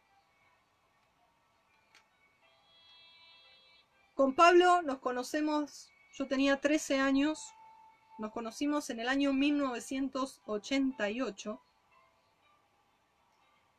Estuvimos siete años y ocho meses de novio. Y nos casamos en el año 1995. Llevamos varios años de casado. Te puedes imaginar que en todo este trayecto hemos vivido luchas de todos los colores. de todos los colores. Que nos tuvimos que perdonar muchas veces que Pablo me tuvo que perdonar mucho a mí y yo lo tuve que perdonar mucho a él. que muchas veces dijimos basta, también. Como en toda relación. Pero, ¿sabes qué? Hasta que el Padre nos ministró al corazón y nos dijo, tú quieres restaurar tu matrimonio, tú quieres sanar tu matrimonio, mira tu corazón. Saca toda herida, saca todo rencor, saca toda falta de perdón. Ten cuentas cortas, perdona. Aunque no te venga a pedir perdón, tú conmigo la perdono, lo perdono. No sabe lo que hace. Cuentas cortas. Con dolor en el corazón, sí, con dolor. Pero decisión de perdón. Decisión de perdón. Entonces, cuando tú sueltas el perdón, el Padre derrama amor. Y cuando tú vuelves a hablar con tu cónyuge, ya no es lo mismo. Ya la cuestión está más calma. Y cuando cambias tú, cambian tus circunstancias. Pídele al Padre ser un hombre, una mujer de gracia. Así dile, Padre, yo quiero ser un hombre, una mujer de gracia. ¿Qué es, ¿qué es eso? ¿Sabes qué significa ser una mujer, un hombre de gracia? ¿Sabes qué es gracia? Favor inmerecido. Favor inmerecido, eso es gracia. Si tú le estás diciendo, Padre, es profundo esto, ¿eh? El Padre te va a probar, ¿sí? No lo digas así por decir. Te lo digo por experiencia. Una mujer de gracia, ser un hombre de gracia, significa alguien que da favor inmerecido, que muere al yo de tal manera que su anhelo es parecerse más a Yeshua, a su imagen y semejanza. Porque Yeshua mostró gracia. ¿Merecíamos nosotros la redención? ¿Merecíamos volver al redil de Israel? No para nada. Pero Él mostró su gracia, mostró su favor inmerecido. Y desde esa misma gracia que uno recibe, tiene que pedir ser de esa misma manera. ¿Se merece mi cónyuge que yo lo trate bien? ¿Se merece que yo le atienda, le limpie los zapatos y le dé la comida? ¿Se merece de que mi mujer sea atendida con un ramo de flores, con un dulce, con un te amo, ¿se lo merece? No, quizá no. Pero tú tienes que llegar a ser como Yeshua. El que dice que cree en él debe andar como él anduvo. Esa es tu meta. Esa es nuestra meta, ¿o no? Ser cada vez más como Yeshua, andar como él anduvo. Bueno, Yeshua dijo, perdónale porque no saben lo que hacen. Perdónale. Perdónales porque no saben lo que hacen. Y Él nos ha mostrado favor inmerecido y Él vino a amar. El amar es dar. ¿Cómo se demuestra el amor verdadero? El amar es dar. Es darse. Porque el amar no es simplemente decir te amo. Muchas veces se dice te necesito como una forma de expresión de amor. Y no, te necesito es algo egoísta. Yo te necesito. El día que no te necesito te pego una patada, un empujón y te fuiste de mi vida. Eso no es amor. Se necesita objetos.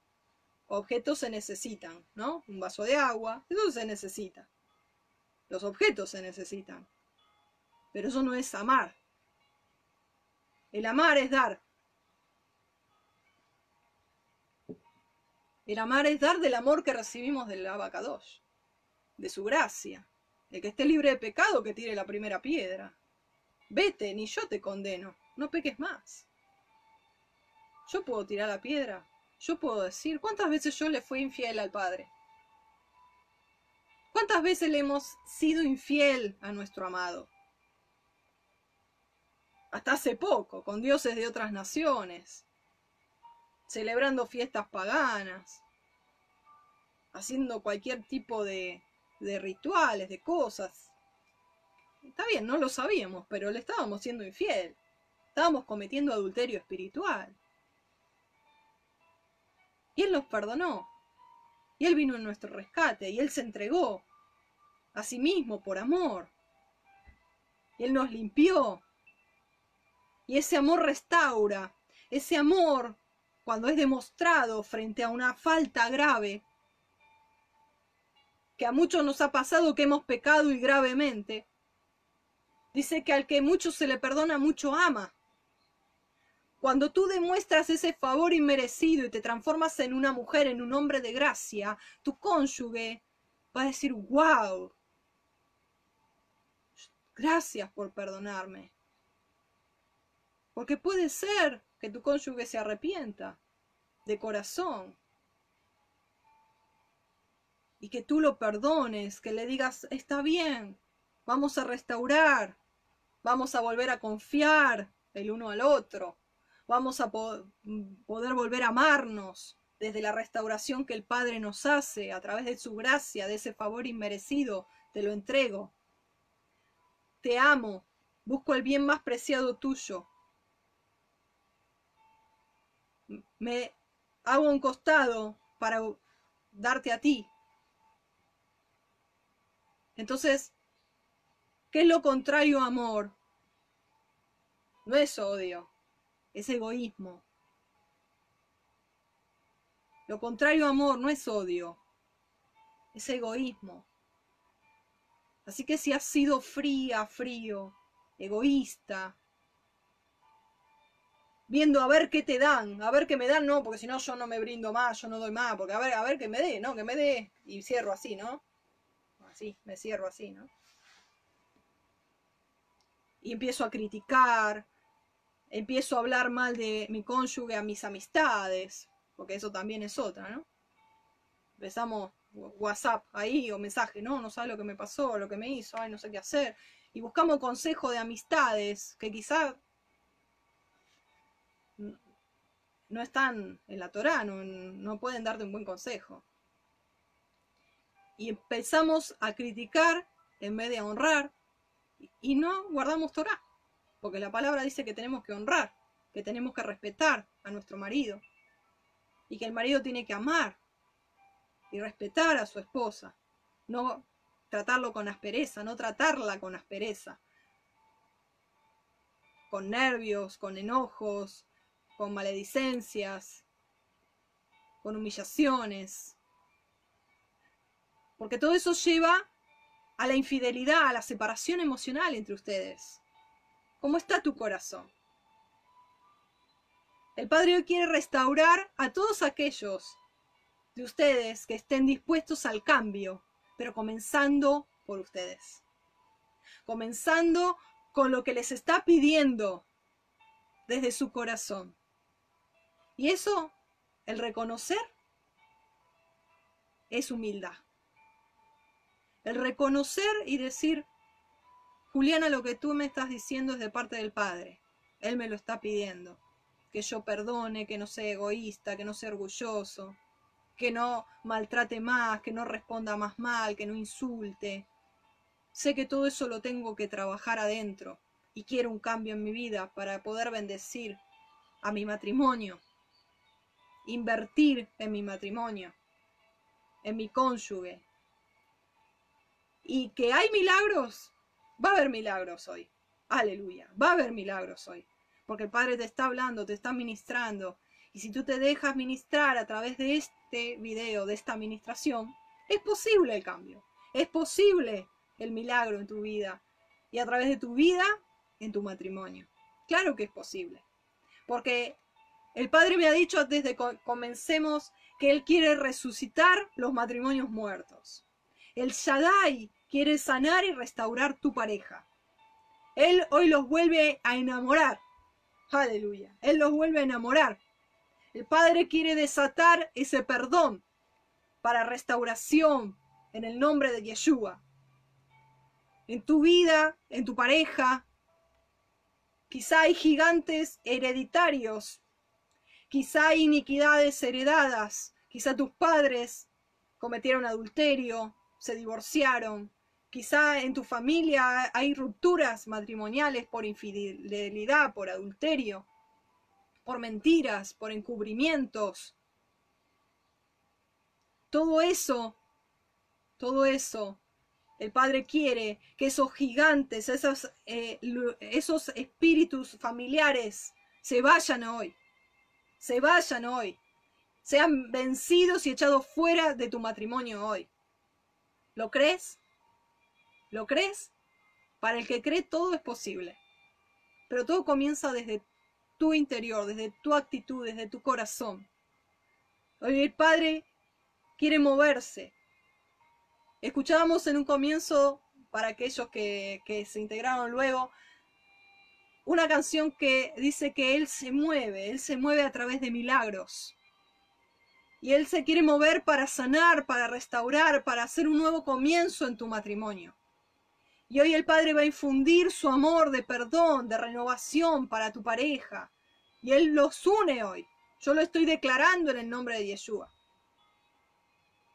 Y en el nombre de Yeshua todo espíritu de Jezabel, todo espíritu de división, de seducción, de prostitución, de adulterio, de mentira y de encubrimiento se van se van en el nombre de Yeshua. Es conforme a tu fe. Es conforme a tu fe. El Padre va a hacer un milagro hoy, pero es conforme a tu fe.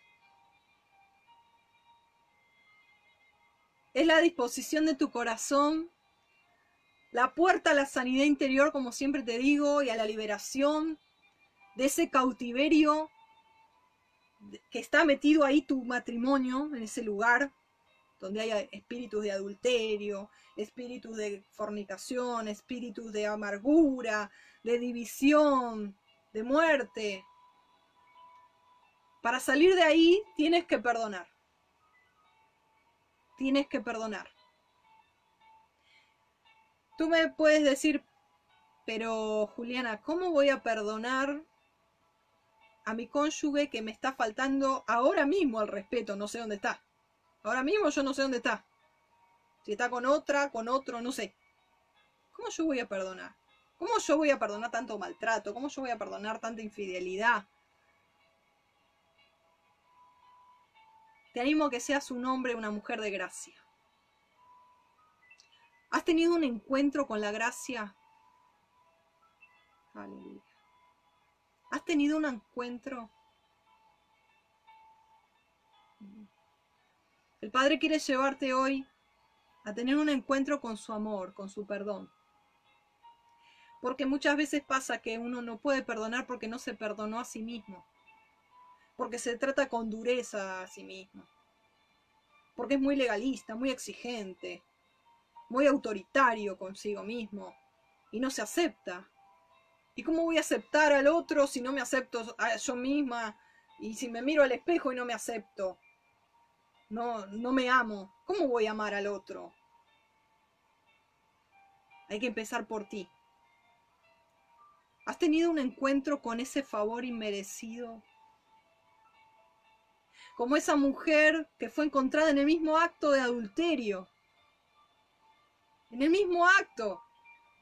La sacaron de la cama y la arrastraron hasta la plaza donde estaba Yeshua, con piedra en sus manos.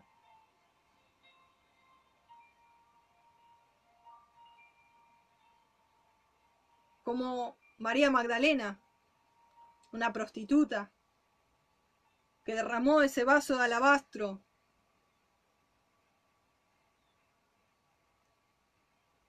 y lo seguía a Yeshua por todos lados. Era la más fiel, pienso yo.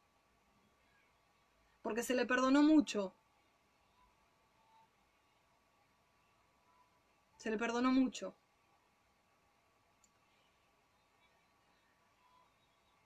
El espíritu está ministrando, no te distraigas. El espíritu está ministrando profundo ahora.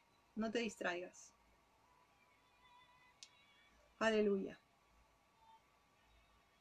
El Padre te va a empezar a mostrar pero no para condenación, sino para mostrarte su gracia, su perdón, su favor inmerecido y su amor, tu pasado. Te animo que cierres tus ojos, ya no me mires. Deja que el espíritu te ministre. Olvídate de si estás con alguien. Cierra tus ojos. Si estás en un lugar que hay hay bullicio, hay, vete a un lugar a un lugar eh, tranquilo. El Padre va a ministrar a tu corazón. Amén. Aleluya. Aleluya. Aleluya. El Padre te va a mostrar. Te va a mostrar. Te va a mostrar eh, ese error que tú no te has perdonado. Te va a mostrar ese lugar o esos lugares que nunca se lo dijiste a nadie. Te va a mostrar eso que estás atesorando en tu corazón y que te está carcomiendo por dentro. Porque ni tú te lo perdonaste. Y piensas de que esto que estás viviendo en el presente son las cuotas que estás pagando de la deuda de lo del pasado. Mentira del diablo, dice el Padre. Mentira de Hasatán, no le creas. Yo pagué con la sangre de Yeshua, Hamashia, tus errores y tus pecados.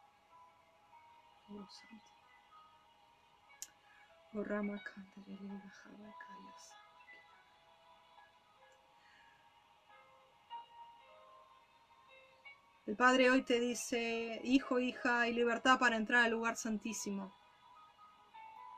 ante el trono de la gracia. Entra pues, hijo, hija, para hallar oportuno socorro y misericordia, gracia a tu favor. Hoy te extiendo el cetro de justicia, hija.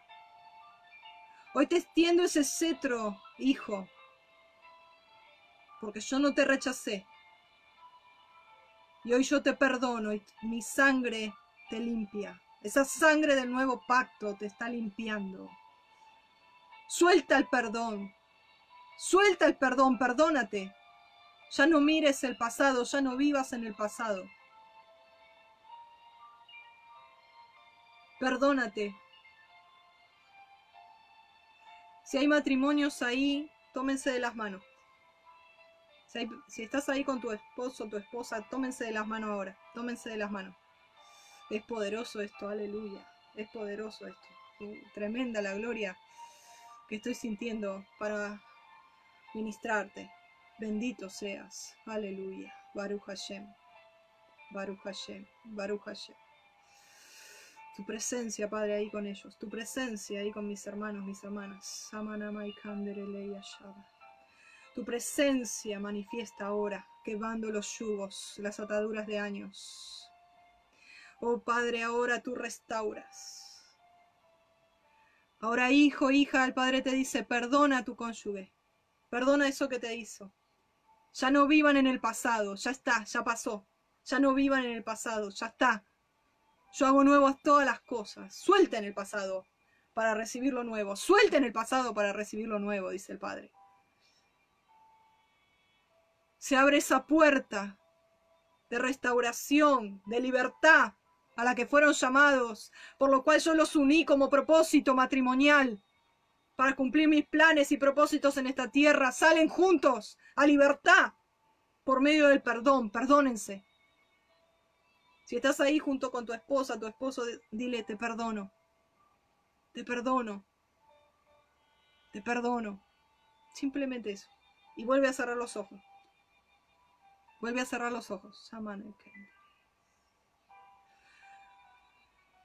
Ahí el espíritu está pasando y está sanando, está restaurando, está restaurando, los está uniendo. El fuego de su presencia está ahí ahora, quemando, quemando, quemando y echando fuera en el nombre de Yeshua todo gigante, todo espíritu de división, de muerte, todo espíritu de muerte en el matrimonio. Lo echamos fuera, lo echo fuera de su matrimonio ahora. Lo echo fuera, hermano, hermana, de tu matrimonio ahora. Se va, fuera, fuera, todo lo que vino a dividir. Todo espíritu de adulterio, todo espíritu de infidelidad, todo bagaje de adulterios, de todo lo que se transfirió a través de adulterios, de infidelidades de otras personas ajenas al matrimonio. todos esos espíritus inmundos que han sido transferidos y han infectado esta relación, se van fuera ahora. Fuera, fuera, fuera en el nombre de Yeshua Hamashiach. En el nombre de Yeshua Hamashiach. A libertad, libertad, libertad. Restauración ahora. Poder de resurrección sobre las vidas. Poder de resurrección sobre las entidades espirituales de matrimonios en pacto ahora. Padre, en el nombre de Yeshua, se cumplen tus metas, se cumplen tus propósitos a los cuales tú los has unido. Tú los levantas en el poder de resurrección a un nuevo nivel en gloria, a un nuevo nivel en triunfo, a un nuevo nivel en amor, en pasión. Tú enciendes ese fuego de amor, de enamoramiento, de enamorarse el uno como, el, como fue en un comienzo, del uno con el otro como fue en un comienzo. Tú restauras, tú restauras, tú sanas las heridas, tú estás sanando, el Padre está sanando, está restaurando, Está fluyendo perdón, está fluyendo perdón, toma el perdón. Dile yo, Padre, quiero ser una mujer de gracia. Yo quiero ser un hombre de gracia. Quiero mostrar tu favor, tu misericordia, ese que tú me estás mostrando a mí. Yo quiero mostrarlo allí afuera. Padre, no me quiero quedar con esto. No me quiero quedar con este amor que estoy sintiendo, con esta pasión, este fuego, esta dulzura, este perdón, esta gracia. Oh, quiero darla. Quiero darla quiero darla. ¿Y sabes qué hace el Padre? De ese valle de lágrimas, Él lo transforma en fuente. Él lo transforma en fuente para llenar. Y Él está llenando, Él está llenando. ¿Sabes? Yo lloré mucho. Yo lloré mucho. Lloré mucho. Y ahora con esas lágrimas yo te lleno. Con la cenura del Ruach Jacodés que me han dado, yo los te salpico, hermano, hermana, y te lleno te lleno, te lleno. Aleluya. Aleluya. Más, más, recibe más, recibe más. Recibe más. Más de esa unción que pudre los yugos, que liberta a los cautivos, que hace libre a tu matrimonio de todo adulterio, de toda fornicación, de toda infidelidad. Él te hace libre para amar, sanos para amar, sanos para cumplir el propósito para el cual Él los unió. Aleluya. Aleluya. Se rompen cadenas generacionales ahora. En el nombre de Yeshua se rompen cadenas generacionales ahora. Se pudren los yugos ahora. Se cortan iniquidades ancestrales ahora. Paternales y maternales ahora. En el nombre de Yeshua tú eres libre. Tú eres libre. Tú eres libre. Libre para amar sanamente. Libre para fluir en amor. En el amor del Rúa Jacodesh en el amor que los une, ese cordón de tres dobleces que no se rompe, no se rompe, porque Adonai está en medio y Dios es amor, Dios es amor, Dios es amor, y ese amor se da, ese amor se brindó en la cruz, ese amor se brindó a través de Yeshua, ese amor fue incondicional, ese amor fue amor puro, amor incondicional que te ha perdonado todo y cada uno de tus pecados del pasado, del presente y del futuro. Aleluya, aleluya. Oh Padre, tú unes en ese fuego, tú sellas con fuego. La palabra en Cantar de los Cantares dice, las muchas aguas no podrán apagar el amor, porque como alta llama es el amor como brasas de fuego es el amor.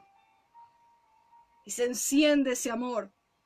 Se enciende ese amor, se va todo rechazo, se va todo rencor, se va toda falta de perdón, se va todo adulterio, todo espíritu de Jezabel, de división, se va todo, todo, toda maldición. Y si hay gente externa al matrimonio, se desaparece, se va, se cortan los vínculos con terceros, a través de celulares, a través de WhatsApp, a través de virtual, a través de lo físico, donde sea. El Padre te está trayendo esa firmeza de cortar esa relación extramatrimonial. Se corta esa relación. Se corta, se corta, en el nombre de Yeshua. Te está dando esa firmeza y esa determinación de decir, ya está, nunca más.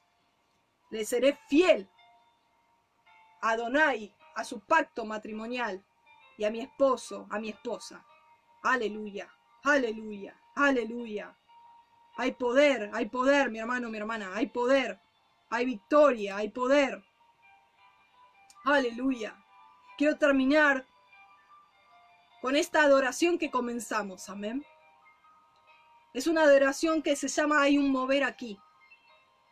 Y es un mover de milagros. Y es lo que Él está haciendo en tu vida hoy, en tu matrimonio hoy. Créelo. No esperes menos. No esperes menos. Es tiempo de milagros. Quizá ahora no te des cuenta todo, todo lo que está pasando en el mundo espiritual es poderoso. Todo lo que se está moviendo, demonios se están yendo, el Padre te está liberando, te está restaurando, te está sanando, los está llenando con su presencia. Es hermoso lo que está sucediendo, es un milagro. Aleluya. Cuéntame, cuéntame, cuéntame, cuéntame. Te pido que me cuentes aleluya, me estoy gozando porque es tremendo, tremendo lo que el Padre está haciendo. Oh, aleluya. Te adoro, Padre. Quiero cantar esta canción y declarar que el poder de los milagros se está moviendo aquí. El poder de los milagros se está moviendo aquí. No te distraigas. Si estás ahí con tu esposo, con tu esposa, sigue ahí de la mano. Cierra tus ojos, ¿sí?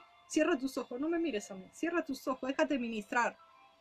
El propósito de este video no es para que me mires a mí, es para ser ministrada, ministrado. Amén. Aleluya, aleluya. Vamos a, a cantar esta canción. Aleluya. Y si no la sabes, cierra tus ojos.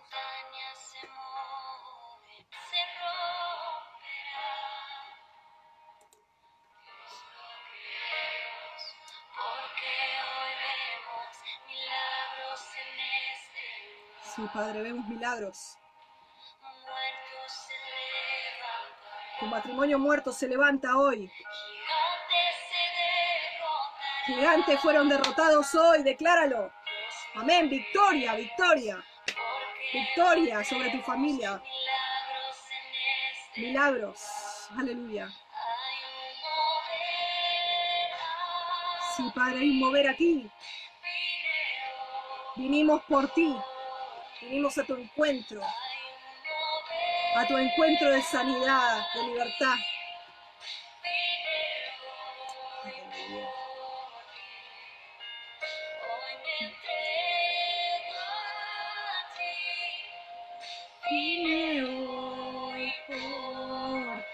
Dime. Muévete hoy, muévete hoy.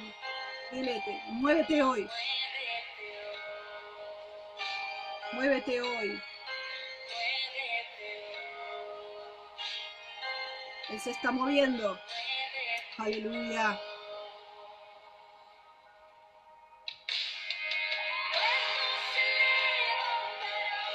Aleluya.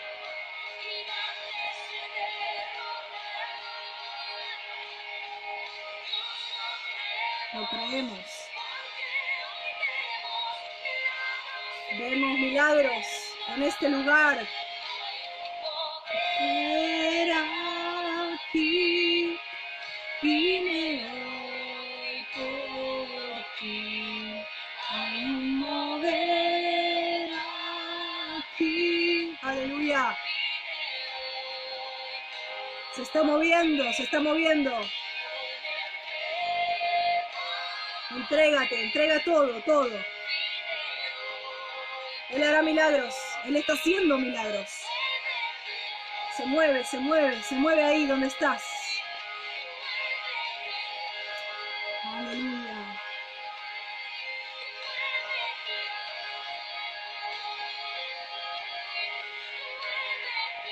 Poderoso lo que Él está haciendo. Aleluya.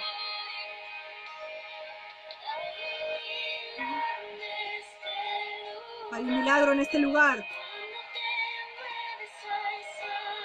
Padre, hay sanidad.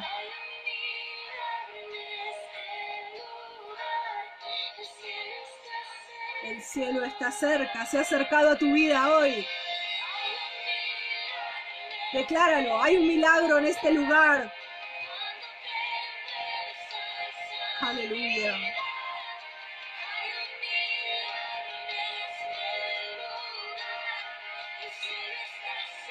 Acercado el reino, se ha acercado el cielo, se ha acercado el reino. Milagros, milagros, Padre, milagros. En los corazones endurecidos, milagros. Oh, Padre. En los matrimonios, en las vidas, milagros en las parejas. El cielo se ha acercado.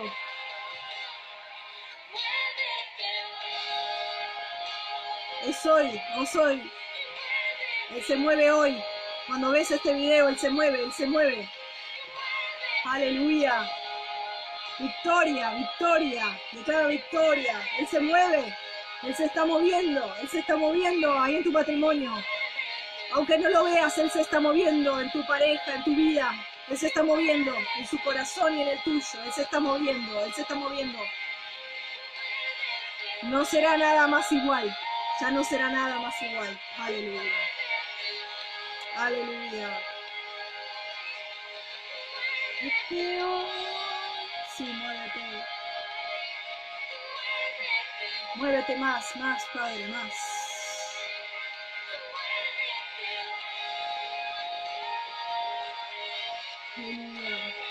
Él se está moviendo, Él se está moviendo.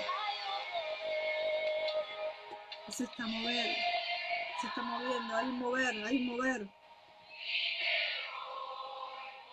Créelo, créelo, créelo. Aleluya. Viene el reino sobre tu vida. El reino de justicia, de gozo y de paz en el Ruach HaKodesh. Viene tu reino, Padre, sobre los matrimonios. Viene tu reino, Padre. Viene tu reino sobre los hogares. Viene tu reino. Te estás moviendo, te estás moviendo. Te estás moviendo en milagros, en maravillas. Aleluya, aleluya. Él se está moviendo, amén, amén. ¿Cuántos sienten ese mover poderoso de restauración, de resurrección, comenzando por tu vida? Yo sé que Él está comenzando por tu vida. Él lo está haciendo desde lo interior. Y son uno, ¿sabes? Son Ejad con tu marido, con tu esposa. Y se moverá en él, en ella también. Lo sentirán, sentirán la presencia de Adonai en medio de ustedes. Cuéntame, ¿sí? Escríbeme, escríbeme por ahí por privado. Quiero conocer tu testimonio, porque sé que el Padre ha hecho cosas grandes hoy, ha hecho milagros hoy poderosos de restauración. Se van a empezar a ver con ojos distintos, como cuando eran novios, como cuando todo lo demás desaparecía y se miraban el uno al otro y pasaban las horas y compartían entre ustedes. Así será, a partir de hoy. Créelo. No te he dicho que si crees verás la gloria de Dios. Te bendigo. Que tengas un hermoso día. Disfruta, disfruta, disfruta de ese regalo precioso que es tu matrimonio. Cuídalo, cuídalo, nútrelo, aliméntalo, ama, ama, ama. Sé un hombre y una mujer de gracia. Que esa sea tu meta. Ser como Yeshua, que mostró gracia te bendigo. Shalom. Bendiciones. Nos estamos viendo.